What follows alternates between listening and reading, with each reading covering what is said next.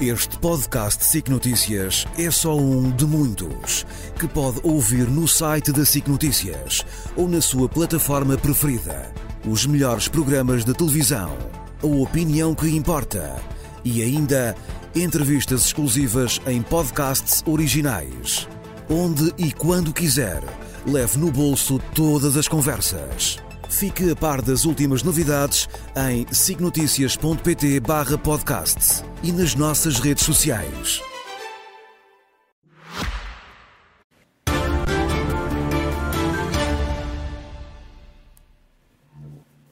Hoje, de olhos postos no relatório sobre a localização do novo aeroporto de Lisboa, que será apresentado este mês, também no debate na generalidade da proposta de Orçamento do Estado para 2024, que se realizou esta semana, e nos bons e maus sinais da economia, além dos lucros da banca, que dão sempre tanto que falar. Luís Marques Mendes, muito boa noite. Olá, claro. Bem-vindo. Hoje, quero começar pela saúde, pela falta de acordo entre quero, médicos e o Ministério é, da Saúde. É obrigatório. Sim, é, é, de facto, mas há uma semana estava confiante Sim. que haveria um acordo muito rapidamente. Não houve, mantém-se o braço de ferro, mantém essa confiança? Eu mantenho essa confiança. Eu quero continuar a acreditar que vai haver um acordo. Uh, e porquê? Em primeiro lugar, porque é que eu acredito que vai haver um acordo? Porque o acordo entre os sindicatos médicos e o governo é absolutamente essencial. E eu acredito que, mesmo neste mundo, lá fora e cá dentro, em que é difícil ser-se moderado, porque o mais fácil hoje em dia é ser-se radical, à esquerda ou à direita, e eu acredito que, apesar de tudo, o equilíbrio e a moderação vão prevalecer. De sobretudo, ambas as partes? Sim, de ambas as partes, sobretudo por duas razões, claro. Primeiro, porque um acordo é essencial no imediato e no médio prazo. No imediato, para resolver o caos que, está que começa a estar instalado aí nas urgências e para dar tranquilidade, quer aos hospitais, quer aos utentes. E depois, no médio prazo, por uma outra razão. É por isso que um acordo é estratégico aqui, não é só o curto prazo, o imediato. É que, se a carreira médica não for melhorada, não for valorizada e se os salários não forem devidamente atualizados, os médicos saem do Serviço Nacional de Saúde. O, que é, o que é devidamente? Não, devidamente, é evidentemente... Já estamos nos 8,5%, pela última proposta não, eu, do governo, eu não sei. Isso, isso, não vou falar de, de, de valores, porque não, porque não sei nem, nem me compete a emitir. Mas é aquilo que, com equilíbrio, deve existir. Mas este ponto é muito importante. Este ponto é muito importante, claro, é que não é um problema meramente no imediato. Há pessoas que dizem, ah, um acordo não vai resolver os problemas no Serviço Nacional de Saúde. Claro que não, mas se não houver acordo, eles vão ser muitíssimo agravados. Este é que é o ponto. Porque os médicos, Portugal tem médicos excelentes, do melhor que há. O problema do Serviço Nacional de Saúde não é da qualidade dos médicos, é lá chegar. Ora, se eles não forem devidamente remunerados, saem ou para o setor privado ou saem para o estrangeiro. E depois onde é que arranjamos médicos substitutos? Não há. Portanto, isso é que é estratégico. Segundo lugar, para além de ser uma questão estratégica, este acordo é, é, é de elementar a justiça, porque nos últimos 10 anos, na última década, são dados oficiais que aí existem, os médicos e os investigadores foram das classes profissionais que mais perderam poder de compra nos últimos 10 anos. Uhum. E depois, ainda, a OCDE, ainda agora voltar esses dados, a OCDE ainda recentemente mostra que os médicos em Portugal, quer especialistas, quer de clínica geral, é a expressão que usam, são daqueles que estão mais baixo a ser pagos. Uhum. Veja bem, portanto, veja bem, por exemplo, estes dados da, da OCDE. São valores até que a mim me, surpre, me surpreenderam. Quer dizer, os salários de médicos especialistas são os terceiros mais baixos da OCDE. E a ganharem médicos especialistas em Portugal três ou quatro vezes menos que os grandes países da Europa, como a Islândia, Países Baixos, Dinamarca, Alemanha e outros. Eu já tinha apresentado estes dados. Só estou a reapresentar queria dizer-lhe o seguinte: estes dados não são meus, não são dos sindicatos, nem são do governo, são da OCDE. Depois, os médicos de clínica geral é sensivelmente a mesma coisa, evidentemente que ganham menos, e estamos ali a falar de valores brutos. Porque se tiver, tirar a parte dos impostos e das contribuições, não, são 2 mil euros por mês ou, ou até menos que, eh, que recebem. Mas são os quartos mais baixos da OCDE.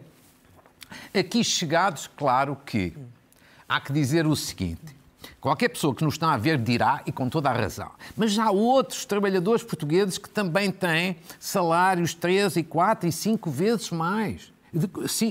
três, quatro ou cinco vezes menos que os trabalhadores do, dos países mais desenvolvidos da Europa. É verdade. O problema é aquilo que lhe dizia há bocadinho. Mas se nós não tivermos uma carreira médica atrativa e devidamente remunerada, eles saem para o estrangeiro. Sim. Onde também e não há... regressam. E os que, e os que saíram oh, ou que estão privado também não regressam. Bom, e não regressam. Ou seja, ficamos então com um problema ainda maior no Serviço Nacional de Saúde, que é não ter médicos. Eles saem lá para fora ou saem para o setor privado. Tudo para dizer o quê, claro. O importante aqui, eu não tenho estatuto nenhum para fazer isto, mas eu acho que era muito importante. É um apelo só que eu que eu gostava de deixar aqui feito com toda, eh, com toda a autenticidade, que era ao governo, que eram os sindicatos. Quer dizer, façam um esforço para se entenderem. Por razões de curto prazo e por razões de médio prazo. E entenderem-se é, é terem atenção o seguinte: um acordo é o possível. Não é o desejável, é o possível. Tem que haver cedências de parte a parte, em nome de um interesse maior que é o Serviço Nacional de Saúde. O Serviço Nacional de Saúde não é apenas para falar dele pode neste momento não se conseguir o ideal. Mas há negociações, novamente, daqui a um ano, ou dois, ou três, mas é preciso, neste momento, dar um sinal de ultrapassagem desta crise. É um apelo, eu não, não, não estou a criticar nem de um lado nem de outro, mas acho que de um lado e do outro tem que haver aproximações. A política é a arte do possível. E neste momento quando temos milhares de pessoas angustiadas com esta situação, eu acho que tem que se entrar num clima de moderação e de equilíbrio para aproximar posições. Vamos ver o que é que sairá da ronda da próxima claro, quarta-feira. Temos que ser otimistas, confiantes. Bom, um tema muito debatido esta semana foram os resultados apresentados eh, pela banca e pelos maiores Sim. bancos, em alguns casos lucros que contrastam demasiado com as dificuldades que muitas famílias portuguesas estão a ter. Lucros que eu chamaria estratosféricos. Não tenho nada. Casos, Quer dizer, primeira coisa, devo dizer que não tenho nada contra os lucros. Eu sou a favor de lucros. Uma economia de mercado dá lucros, boa. Também sou a favor de lucros na banca. Nós já vimos o que é a banca com prejuízos. É dramático. Lá entra dinheirinho do Estado normalmente para os socorrer. Agora, são lucros estratosféricos que eu acho que põem muita gente indignada e devo dizer, eu que sou um moderado, que muitas vezes a indignação com razão. Vejamos, em primeiro lugar, para lá chegarmos à, à, conclu, à, à conclusão. Primeiro, os lucros dos principais bancos, só recordar, porque foram dados públicos desta semana. Um aumento de 625% nos lucros do, do BCP, com a atividade cá dentro e lá fora, 49% no Novo Banco, 62% do Santander, só cá na operação em Portugal, e, e, e no caso do, do BPI, 35%. Eh, Porquê é que isto acontece? Por duas razões. Por um lado, crescimento da atividade, com certeza. Sim. Mas, fundamentalmente, os juros altos decididos pelo Banco Central Europeu. Até aqui estava tudo certo, porque são decisões do Banco Central Europeu. Agora, onde entra aqui alguma indignação é quando passamos à, ao outro lado da avenida. Ou seja, naquilo que a banca poderia ou fazer mais. Não? É? Exatamente, ou seja, por exemplo, os juros dos depósitos a prazo. Já não é a primeira vez Coisa que, que eu já apresentei aqui, aqui várias vezes. A situação está a melhorar, mas está a melhorar a um ritmo muitíssimo lento. Vejamos, somos, já, já, já fomos os piores, na, de facto, eh, nos juros dos depósitos. Neste momento continuamos a ser o quinto pior país nos juros dos depósitos a particular. Estamos, como ali se vê, ainda abaixo da média europeia. Da média, neste caso, da zona euro.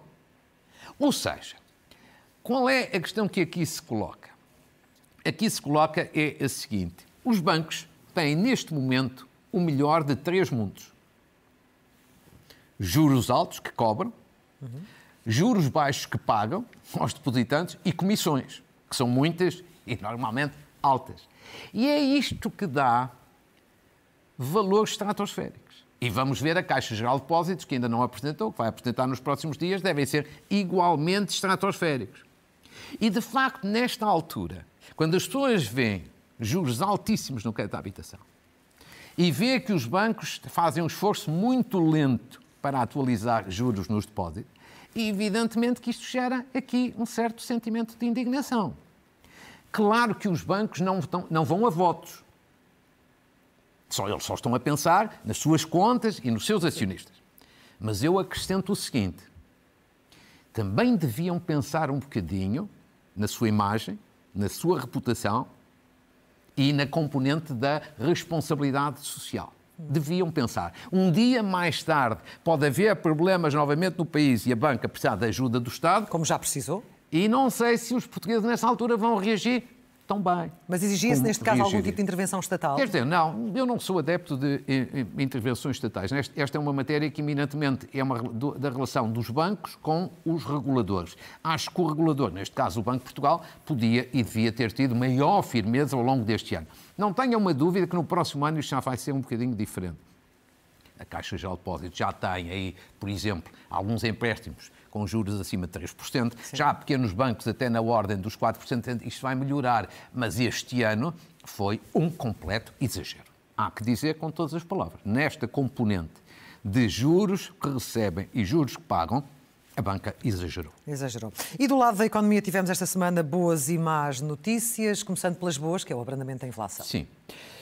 Sim, sem dúvida. Nós tivemos, eh, de facto, boas e más, e, e más notícias. As boas é no domínio da inflação, as más é no domínio do PIB, da riqueza nacional e das exportações, que é muito importante para as empresas Sim. e para, de hoje a amanhã, o desemprego. Vejamos é, o, o essencial. A inflação abrandou no mês de setembro. 2,1 em Portugal, 2,9 na zona euro. E, portanto, uh, isto é na boa direção. Já estamos ali próximo daquela barreira mítica dos 2%. Sobretudo a energia e os alimentos explicam esta desaceleração eh, de preço. Isto é bom. Baixar custo de vida é bom para as famílias em geral e para as famílias mais vulneráveis em particular. Onde é que nós temos então sinais? Aqui é um sinal, portanto, positivo. Onde é que temos dois sinais negativos? Negativos. O PIB. No fundo, o PIB, a riqueza nacional. Os dados do terceiro trimestre do ano não são fantásticos. Ou seja, vejamos rapidamente esta evolução. Primeiro trimestre deste ano, janeiro, fevereiro e março, tivemos um crescimento de 1,5%. No primeiro trimestre. Portanto, foram boas notícias. Segundo trimestre, abril, maio e junho, já o crescimento foi ali, Rés, Vés, Campo do 0,1%. E agora, terceiro trimestre, não só não houve crescimento, como houve uma contração do PIB, 0,2%. Ou seja, em termos homólogos, ou seja, comparando este trimestre com o mesmo do ano passado, nós, nós estamos ainda com um crescimento na ordem de 1,9% e até dos melhores da Europa. Há que o reconhecer. Mas na evolução em cadeia trimestre a trimestre. A tendência é esta. A tendência é. Pior ainda, se o quarto trimestre, ou seja, agora até dezembro, for novamente negativo, nós entramos tecnicamente em recessão. Pode ser até uma recessão eh, curta e, e, e, ligeira, mas do ponto de vista de confiança não é bom a ideia de Portugal entrar em recessão. Portanto, muita atenção. Finalmente, as exportações. Ou seja, a Europa está estagnada. Alguns países, até como a Alemanha, em recessão. Em recessão. Encomendam menos. Claro. As empresas portuguesas têm menos encomendas. As exportações é isso mesmo, é eu não consigo vender tanto, portanto logo tenho menos encomendas. Vejamos que alguns países aqui, que são nossos grandes parceiros comerciais, as quedas são significativas. Quer dizer, Espanha 7,3%, Alemanha 5,7%, Países Baixos 17,6%, o Reino Unido 21%. Ou seja, evidentemente que este é um problema, Porquê é que é um problema? Se as empresas têm menos encomendas, portanto produzem menos, vendem menos, de hoje à amanhã isto pode levar até alguns reajustamentos, esperemos que não, a, a, e que causem algum desemprego, claro. Ainda que pequeno. Oxalá isso não aconteça. Mas estes são os dados. E o Governo parece-lhe suficientemente atento ao problema? Quer dizer, eu, eu, da parte do governo, quer dizer, não vou culpar o governo pela situação eh, que se passa na Alemanha ou que se passa não. na Europa em geral. A única coisa que eu constato na parte do governo é uma contradição que me faz muita impressão. Muita impressão. Que é assim, o governo ainda há um ano dizia, e bem, a economia portuguesa está a se internacionalizar. As empresas estão-se a virar cada vez mais para o mercado externo. E bem, até atingimos o peso das exportações no PIB, na riqueza nacional, chegou a 50%. Certo. Ou seja, a visão de uma economia virada para o exterior. Agora, está a defender uma economia virada para cá para dentro, para o mercado interno. Quer dizer, isto em matéria de discurso é um zigue-zague, é uma contradição. não Sendo faz que o muito mercado sentido. interno já conheceu melhores dias. O que, claro, mas sobretudo o que é preciso é dizer, quando muitas empresas, o seguinte, vamos continuar, ainda com dificuldades, a investir, a inovar, a exportar, quando muito diversificando os mercados para onde se exportam. Portanto, este zigue-zague no discurso é que é um bocadinho da, da ADN aqui do governo, mas não me parece uma coisa muito feliz. Ora bem, esta semana tivemos o debate na Generalidade do Orçamento do Estado para o próximo ano. O que é que destaca dos dois dias de debate com o Primeiro-Ministro no Parlamento? Olha, deixa-me começar por dizer, eu devo ter sido daqueles poucos portugueses que assistiu a tudo ou quase tudo, achei um debate muito pobre, globalmente muito pobre. Mas pobre é de parte a parte. Não é pobre do governo e os Não, quer dizer, é politicamente pobre. É claramente de um país que, pelo menos ao nível político, não tem ambição. Não tem ambição. Mas eu acho que é. Nem no com... governo nem na oposição. Não, não, com franqueza, com franqueza acho que falta muita ambição. Também pode haver depois uma exceção ou outra, com certeza. Mas globalmente, não é um país que tenha, pelo menos no plano político, ambição de fazer coisas, de preparar o futuro. Não. Agora, vamos por partes, porque eu volto já a essa parte do futuro, porque foi coisa que não existiu, só existiu o passado. Passado. Mas primeiro, acho que este debate teve um erro. E esse erro é do Primeiro-Ministro. E eu acho que é um erro sério. Ao falar da TAP, António Costa disse duas coisas, uma certa e outra errada. A certa foi ao falar da privatização da TAP e dizer que o importante, estrategicamente para o país, é garantir o hub nacional. O hub aqui no aeroporto de Lisboa. Sim. Ele tem toda a razão do mundo. E acho que à esquerda e à direita ninguém põe isso em causa. A parte errada não foi essa. A parte errada foi quando o Primeiro-Ministro a seguir veio dizer que o importante é garantir o hub. Não é o preço. Não é por quanto se vende. Não, o valor da venda, esse é até o critério menos importante de todos. Bem, eu acho isto uma coisa. Isto não é um disparate só. Isto é mesmo um erro enorme, porque ele está a prejudicar a TAP, está a prejudicar o país. Ou então está consciente de que, de facto, vai vendê-lo a baixo preço. Bom, Clara, ele Já está a preparar claro caminho. que ele faz isto para baixar as expectativas e depois eh, se justificar que a venda ficou abaixo dos 3,2 mil milhões de euros. Mas o ponto não é esse. O sinal que o vendedor que é o Estado, que é o Governo, está a dar para os compradores, ou potenciais compradores, é o seguinte, você não se preocupa muito com o preço. Olha, uh, uh, parece que aqui a TAP está em saldos. Em saldos. Em saldos. Quer dizer, você veja a Lufthansa, a Lufthansa na Alemanha ouvir isto, o administrador deve chamar o diretor e dizer, olha, quando preparares a proposta para a TAP, baixa um bocadinho ali uns milhões, porque o Primeiro-Ministro não quer assim muito. Ouça, isto é uma coisa inacreditável. É uma coisa inacreditável. Mas no momento em que a TAP está a dar lucros, que é uma coisa que se deve saudar. Num momento em que o Estado não vai receber 3,2 mil milhões, mas ao menos deve receber o mais possível. Eu acho isto inacreditável. Inacreditável. Segundo, a outra parte foi uma coisa que já não interessa eh, praticamente a ninguém, mas, mas que é no plano político. Uh, o Primeiro-Ministro pôr a encerrar o debate o Ministro Galamba. Galamba. Galamba. Como é que achas? Se fizesse o Ministro da Economia, não se ouve um Ministro da Economia a falar do, do orçamento. Ou um Ministro da área política. Com certeza. Era o normal. Com o Ministro Galamba é claramente uma provocação ao Presidente da República. Hum. É só, só, só provocar o Presidente da República. O Presidente da República queria que o Ministro Galamba tivesse saído de funções, então ainda por cima fez um veto à TAP, então vai levar com o ministro Galamba no encerramento. O governo dirá sempre que não foi isto, mas claro que toda a gente percebe que foi isto. E eu acho que isto é, é legítimo. Mas é desnecessário. Não, acho que é pior do que isso, é baixa política. Não acho que isto é baixa política. Mas não é por ser António Costa, acho que se isto fosse feito com um outro, era a mesma coisa. Quer dizer, porque a grande questão, a questão mais séria que interessa às pessoas é esta. Então, numa altura, tantos problemas que o país tem, qual é a vantagem para o país em criar mais uma guerrilha institucional entre Primeiro-Ministro e Presidente da República? Mas qual é a vantagem? Eu sei que tem havido algumas, mas eu acho todas más. Acho que tem, a ver, tem que haver aqui alguma, alguma colaboração e não, e não uma guerrilha. Finalmente, para mim, o ponto mais importante. O que é que mais se discutiu neste debate? Você não, não teve, como eu, eh, a ver aquelas não horas todas, horas todas, mas, mas sei que se falou do passado e há pouco já falou do é. passado também. Foi isso, não é? A pessoa que mais se discutiu foi Pedro Passos Coelho. Sim. A troca, as decisões de Passos Coelho, o governo Passos Coelho. E depois, a oposição atira, para responder, atira o Sócrates e a bancarrota. Claro. E o Guterres e o Pântano.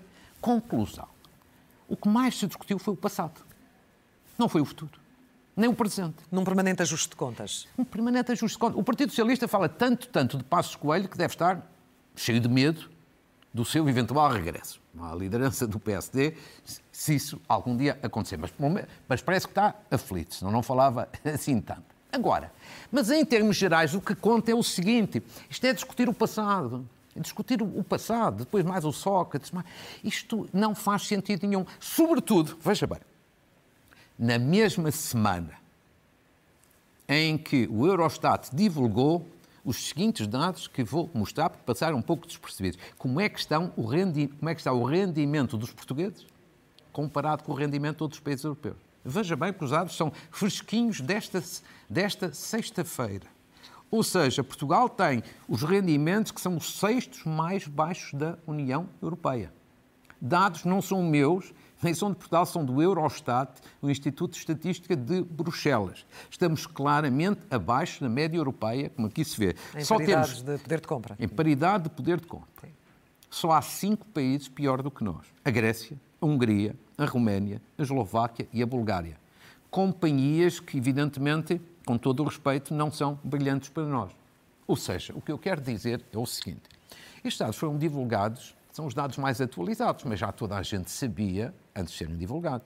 Ou seja, em vez da Assembleia da República, num debate do orçamento, estar a discutir como é que se põe o país a crescer, como é que se aumentam os rendimentos, como é que se resolve a crise dos serviços públicos, está a discutir o Passos Coelho, está a discutir o Sócrates, está a discutir o Guterres. Com todo o respeito, não é isso que está em causa. Eu acho que as prioridades estão todas invertidas. E um país que não discute futuro, nem presente, só discute passado, é um país sem ambição. No plano político, pelo menos, falta muita ambição. Vamos avançar, falou da TAP, falta falar também do novo, da localização do novo aeroporto Sim. Eh, de Lisboa, porque o relatório sobre a nova localização vai ser apresentado este mês. Sim. Qual é o seu grau de expectativa para o que irá sair dali?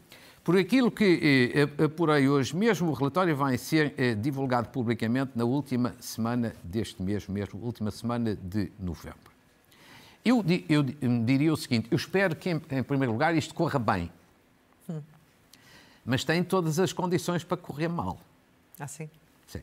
Primeiro porque, como nós sabemos, há muitos lobbies nesta matéria. É, o lobby do Montijo, o lobby de Santarém, o lobby de Alcochete e provavelmente outros.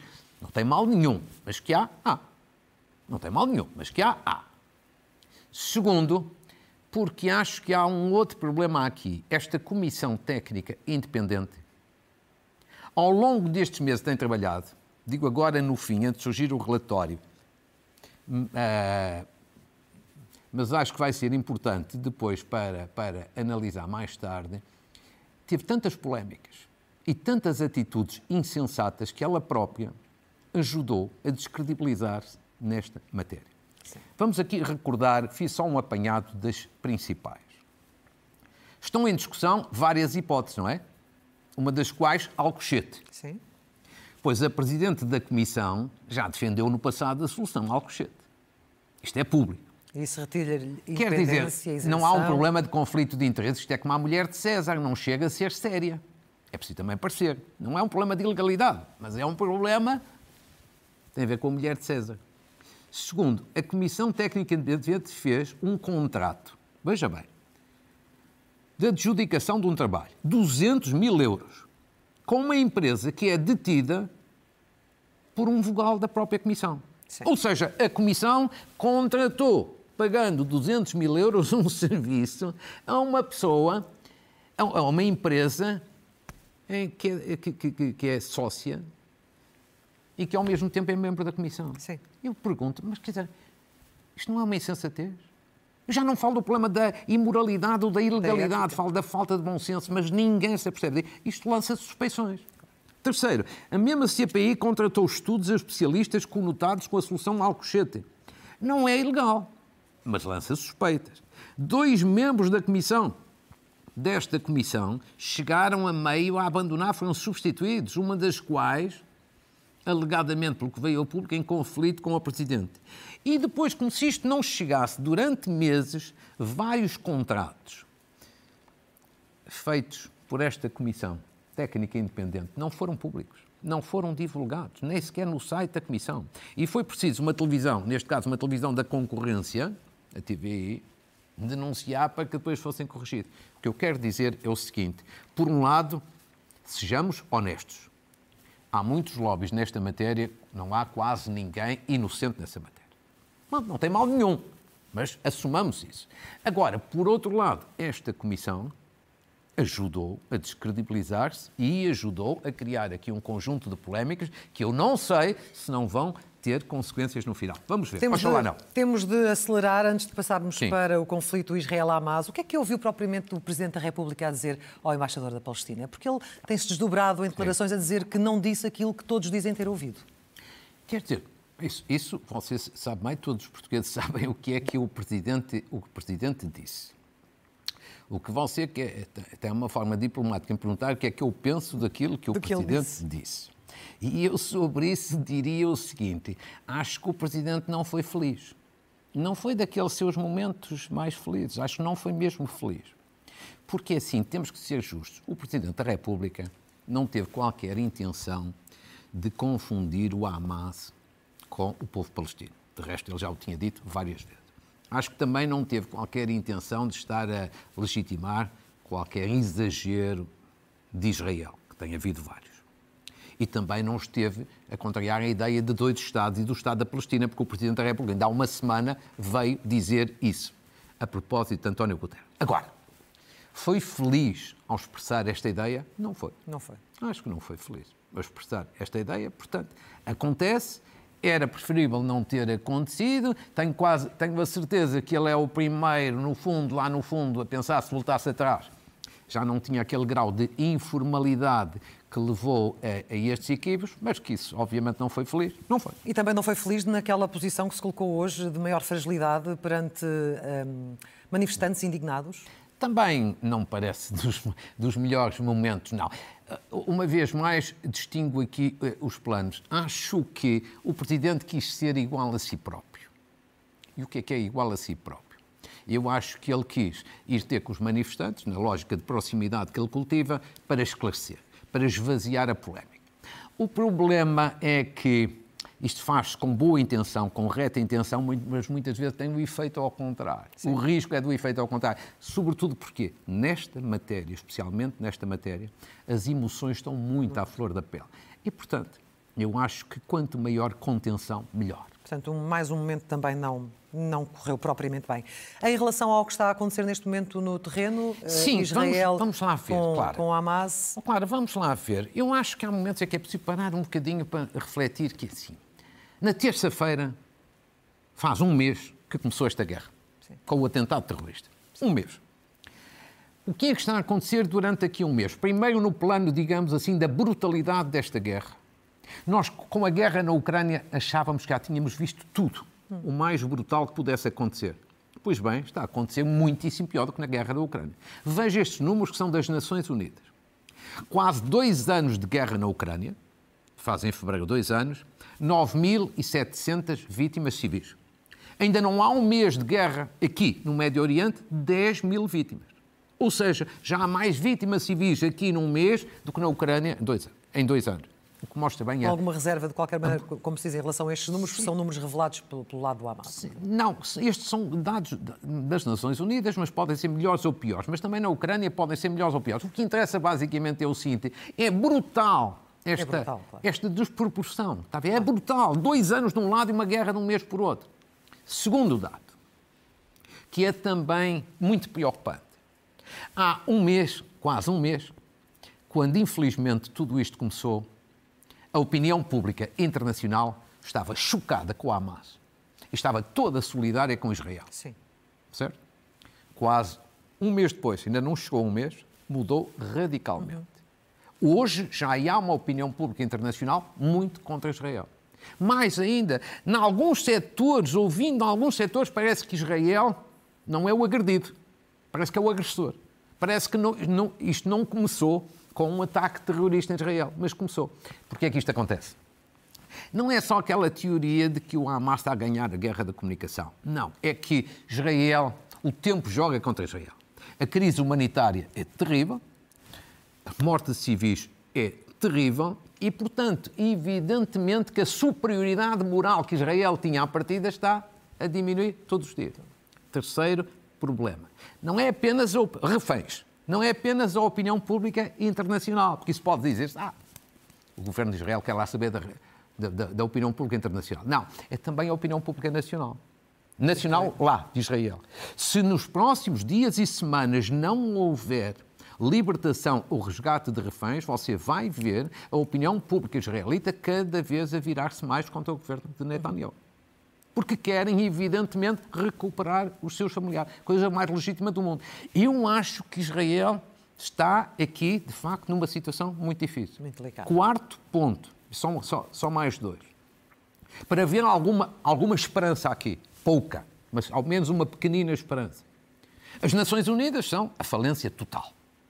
A única réstia de esperança aqui são os Estados Unidos, que manda a verdade que se diga tem tido uma atuação, não direi impecável, mas muitíssimo positiva. Por um lado, uma preocupação de evitar que o conflito se regionalize, ou seja, que se torne um conflito regional. Sempre a fazer pontos com o mundo árabe moderado, como se viu em Amman ainda ontem com o secretário de Estado de Blink, com uma preocupação não de defender a ideia de um cessar-fogo, mas pelo menos de pausas humanitárias, uhum. e uma parte que se nota claramente, vê-se que os Estados Unidos começam a ter incómodo, algum incómodo, com a atitude muito musculada e muito extremada de Israel. Isto percebe-se nas linhas e nas entrelinhas. Mas isto dá aqui, de facto, alguma esperança. Finalmente, a parte política, este conflito agora que estamos quase a assinalar um mês, só tem solução quando tiver uma solução política. Uma solução de dois Estados. E, em grande medida, foi isso que ontem se tratou em Amman, na Jordânia, um bocadinho o day after, como é que vai ser o pós-Hamas. Mas há aqui um sério problema. Qual é o sério problema? O problema é o radicalismo. O radicalismo, para já, está a matar a moderação dos dois lados.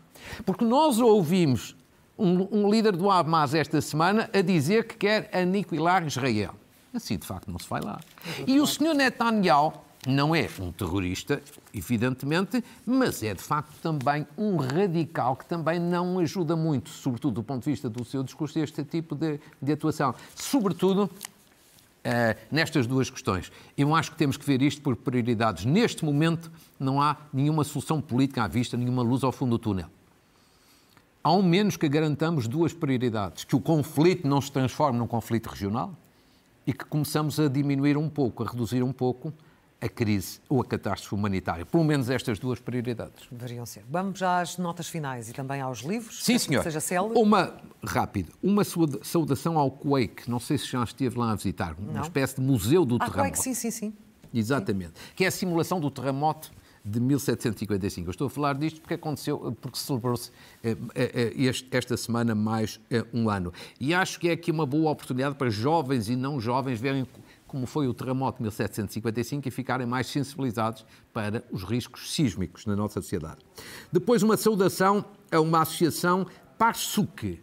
PARSUC é uma associação de investigadores e de estudantes portugueses no Reino Unido alertaram-me, fez nos últimos dias 15 anos e apresentou um estudo muito importante e interessante sobre as celebrações científicas entre Portugal e o Reino Unido. Parabéns à PARSUC. Uma saudação a Margarida Mano. É uma ex-deputada, é uma ex-ministra, é uma académica prestigiada que foi eleita recentemente presidente da Transparência Internacional e que, para começar, deu hoje mesmo uma excelente entrevista ao público, sobretudo centrada na questão do combate à corrupção. Uma saudação a um jovem de 10 anos, 10 anos, estamos ali a ver na imagem, Diogo Machado Carvalho, campeão mundial de Jiu-Jitsu. Jiu-Jitsu. Jiu-Jitsu. Tenho, tenho, muito pouco jeito para, para isto. Depois, uma saudação ao novo think tank recentemente criado, digamos assim, à esquerda e liderado por Paulo Pedroso, um ex-ministro do Partido Socialista, e é chamado Causa Pública e, portanto, nesta organização para pensar à esquerda integram pessoas do PS, do PCP, do Bloco de Esquerda e do LIVRE. E depois, eh, uma, aqui uma, uma notícia em primeira mão, a saudação, também uma associação a Associação Portuguesa de Contribuintes, que é uma nova associação que vai ser criada na próxima semana, liderada por esta pessoa que estamos a ver, Paulo Carmona, vai ser apresentada na próxima quarta-feira. Tem vários nomes de vários setores independentes e de, e de grande credibilidade e é para, digamos assim, representar o conjunto dos contribuintes na sua, digamos assim, na sua luta pelo Estado, sobretudo na área da, da fiscalidade, da transparência fiscal. Acho que é uma iniciativa muito, muito, muito, muito feliz. Quarta-feira. E agora, Os a, livros. agora a terminar, eh, aqui algumas recomendações. A primeira são três médicos a abrir, são livros para todos os gostos. Primeiro de Daniel Sampaio, que o país bem conhece e julgo que estima e admira, para tão curtos amores, tão longa vida. É um, um, livro sobre as relações afetivas muito, muito interessante. Todos os livros de Daniel Sampaio são muito interessantes. Acho que este é particularmente interessante e atual. Segundo também de um outro médico, de Alberto Campos Fernandes, ex-ministro da Saúde de Portugal, Crónicas de um País em Mudança. É um conjunto de crónicas muito bem estruturadas, com um pensamento muito sólido e moderado, que é o dele, na saúde e na política em geral, e com um belo prefácio de Leonor Beleza, também muito recomendável. De Jaime Ramos, mais um médico uh, e um ex-político uh, de Coimbra, Sobressalto pela Esperança, que é um livro que eu diria saudavelmente provocador, muito provocador e desafiante sobre a realidade atual do país. Vale a pena ler. Do seu colega é Rodrigo Guedes Carvalho, mas não é apenas por ser seu colega e aqui da SIC, que é já hoje um romancista também consagrado, mais um romance e um belo romance que já tive ocasião de ler, uh, As Cinco Mães de Serafim. De Paulo Rangel, noutro plano, no plano jurídico, elementos da política constitucional que vai ser lançado na próxima semana pelo Presidente da República. E a concluir do padre Manuel Antunes, um dos grandes pensadores portugueses do século passado, do século XX, repensar Portugal é uma reedição. Não, não é o livro em primeira mão, uma reedição, que é uma feliz iniciativa da Câmara Municipal da Sertã. E o Padre Manuel Antunes, recordo aqui, foi das obras dele, foi um conjunto de obras dele que o Primeiro-Ministro António Costa ofereceu ao Papa Francisco quando ele esteve agora em agosto na Jornada em Mundial Portugal. da Juventude. Muito Marcos bem. Mendes, ficamos por aqui com essas Claro. sugestões Foi um e até domingo. Foi um gosto. Até ao próximo domingo. Sim, senhor. Muito Boa gosto. Sim, Boa senhor. E teremos na altura no domingo, quer aqui o comentário, quer eh, o grande jogo, o Ah. Sporting Nós estaremos Benfica. aqui focados no, Portanto, no comentário. Exatamente.